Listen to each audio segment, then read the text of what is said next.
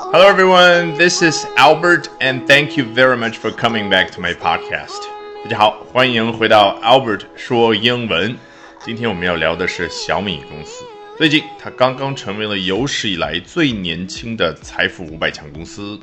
Today, we're going to be talking about Xiaomi, that has just become the youngest company ever to make the Fortune 500 list.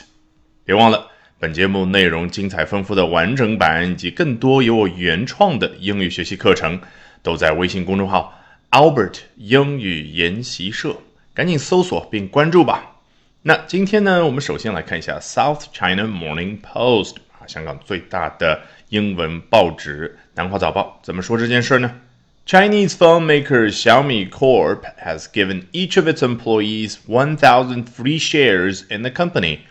worth a total of 187.5 million Hong Kong dollars or 24 million US dollars to celebrate the company being included in the latest Fortune 500 global company list for the first time.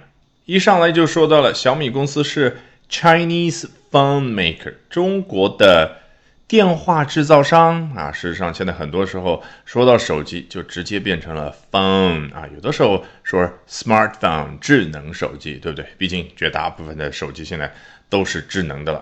Chinese phone maker 小米 Corp 啊，这个财经报道的时候呢，经常会在后面加一个什么 Inc I N C，有的时候后面加一个点，那说全的是什么 Incorporated，然后有的时候是。co 就是 c o 后面加一个点，就相当于 company。那这儿的 corp 说全了呢，是 corporation 啊，总之都是公司企业。好，小米怎么样呢？Has given each of its employees one thousand free shares in the company，给他每一位员工公司的一千股，但是呢。 前面还有一个 free 啊，免费的一千股，当然就是送给他们的。注意这个 share 非常关键的一个词，就表示什么？一股股票啊，股票总称呢叫 stock 啊。比如说 the stock market 啊，这是我们最熟悉的，对不对？股票市场，然后股票交易所呢，或者证券交易所呢，the stock exchange。你看 exchange 就是。一来一往，大家可以互相的去交换。哎，你卖股票，那我把它买下来，这个就叫 exchange。所以英文里面股票交易所非常简单，叫 the stock exchange。那关键就是在我们去真正讨论，哎，我要买一百股票的时候，那个一股就是 one share，那一百股呢，one hundred shares。那像这儿呢是 one thousand shares，一千股。小米，你和我一样读到这也很好奇啊。这些股票究竟多少钱呢？啊，我们毕竟都是俗人，人家作者呢也很贴心，后面补了一句，worth a total of one hundred and eighty-seven point five million Hong Kong dollars。啊，这个总价值，你注意这个 worth 是形容词，对不对？给人感觉是什么？就是我补充描述的是前面所说的这些股票它的一个状态，它的状态是 worth a total of one hundred and eighty-seven and a half million Hong Kong dollars 啊，总价值一亿八千七百五十万港币。那括号后面呢也补充交代了一下，换算成美元是多少？两千四百万美元。好，句子到这儿还没有结束。